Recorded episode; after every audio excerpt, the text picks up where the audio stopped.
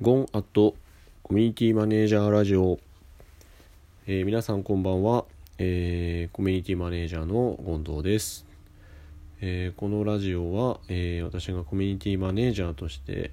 えー活動している内容を配信していく番組です、えー今日はですね第5話ということで、えー私が運営しているですねコミュニティについて、えー簡単にご紹介したいなと思っております。はい、で私がコミュニティを、えー立ち上げたり運営したしたのは、えー、大体2年ぐらい前ですね。えー最初に始めたのは、えー読書会です。えーまずこれが一つ目ですね。未来プロフィール読書会というものを運営しております。えこの読書会は、えー未来に向けた小さな一歩をということで、えー皆さんのですね、えーまさに小さな一歩小さな努力小さな行動小さなチャレンジを、えーぜひ後押ししたいという私の思いから立ち上げた読書会です。まあ、どんな読書会かというと、まあ、読書会行ったことない方は、まあ、どんなものかなだと思うんですけども、まあ、すごく簡単に言うと自分のお気に入りな本を持ってきて、えーみんなの前で紹介するというのが読書会です。で、えー私の読書会はその後にワークを行うという内容になっています。私の読書会は、えー本に関してはですねもう本当に自分の好きな本ジャンル問わず持ってきていただいて、えー順番に紹介すると。紹介するスタイルも特に決まりはありませんので、まあ、自由に紹介していただくという内容になってます、まあ、人数がたくさんいる時はちょっと時間を区切ったりしますが、まあ、少人数の時は、まあ、ある結構自由に話したりでそこから質問したりとか、まあ、発展していけるような感じになってます。で、えーやっぱですね読書会ってその本の紹介、まあ、楽しいんですけど、まあ、その本の紹介を通して、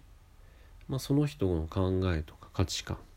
人間性に触れることができるっていうのが非常にですね醍醐味ですね。まあ、普通に喋ってるだけだとなかなかその人の本質わかんない時もあるんですけど、その本というですね媒体を通すことによって、えーその人もですね自分の意見とか、えー個性をですね結構喋りやすくなるんですね、まあ、そうすることで周りの参加者の方も、まあ、その人のことがよくわかると、まあ、間接的によくわかると。いうことがあります。でもちろん本の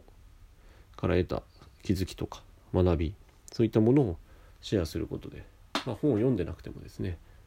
あそうなんだとかあその本面白そうとか、まあ、周りの方も気づきを得ることができます。まあ実際喋る人の方は、まあ、自分の、インプットした情報を、まあ、相手に伝えようとアウトプットするので、まあ、覚えたことが整理される。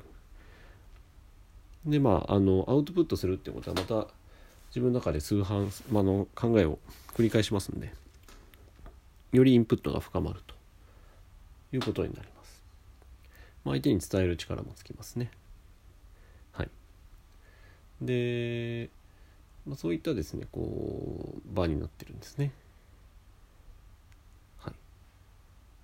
皆さん読書会はじ行ったことないですかね、まあ、ぜひ行ったことない方は結構いろんなところで読書会やってますので一度ぐらいは参加してみるといいと思います。で私の読書会は、えー、と5種類のワークを用意してます、えー未来プロフィールというまずですねワークがありましてそれを書いていただくんですね。これがまあまず1回目。で、え2回3回4回5回と参加していただくことで、えー全部で5種類のワークをですね、えー実施することができます。ま、主にはその10年後のプロフィールというですねワークをベースにしてるので、まあ、最初に10年後のあなたのプロフィールはどんなものになっていますか？またどんなものになっていたいですか？ということでワークをやっていただくと。でこれ1回目だとですね、まあ、ほんなんだろう10年後考えるってなかなかないと思うんですけど意外にこう浮かばないものなんですね。まあでもそれはで、まあ、最初はいいんですよ、まあ、すごく抽象的に例えばちょっと海外住みたいとかなんとなく起業したいとか、まあ、そういうのも全然 OK です。それをよりですね具体化していくためのワークっ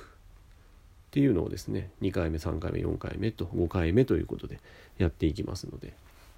でもう一回一周するともう一度未来プロフィール書いていただくとあの最初に書いたプロフィールもより具体的に書けるようになっている。もしくは考えを巡らせていくようになっていると。いうような形ですね。はい、なんかちょっと読書会の話が長くなっちゃいましたやっぱ読書会すごい好きなんで自分でやってるんですけどやっぱちょっと語ると長くなっちゃいますね。まあ、ちょっと今日は全体の紹介なんでこんなところで読書会は。はい。でえっ、ー、ともう次,、えー、と次のグループがあとはオンラインサロンをやってます。これは本当立ち上げたばっかりですね。えー、GON、え ONDO Go On Do 塾というものをやってまして、まあオンラインサロンですね。でこれは僕が学んだコミュニティ運営ですとかあとウェブを中心とした発信力をつけるための塾になってますもちろん私も個人事業としてサラリーマンをやりながらやってるので、まあ、起業といったキーワードも入ってきます今現在3名でですねやってるんですけれども、えー、ブログを立ち上げたりホームページ作りをやったり、え、一緒にですねオンラインでえー、ウェブ会議やって勉強したり。あとあのメンバーのですね、えー、事業、えー、をアイデアをですねディスカッションしたり。もしくは、え、こういったことをやろうと思ってるんだけどどうだろうとか。そういった話し合いとかもしてます。この前なんかはですね一人の、え、メンバーがですね、え、仕事の受注を決まったと。でそれに対してどうやったらいいかとディスカッション相談したいというのをですね、えー、何人かで実際こうしたらいいんじゃないかとかこういうふうに切り込んでいったらいいんじゃないかとかそんな話をしたりとかしました。結構やっぱこういう生のですね、えー、案件がですね、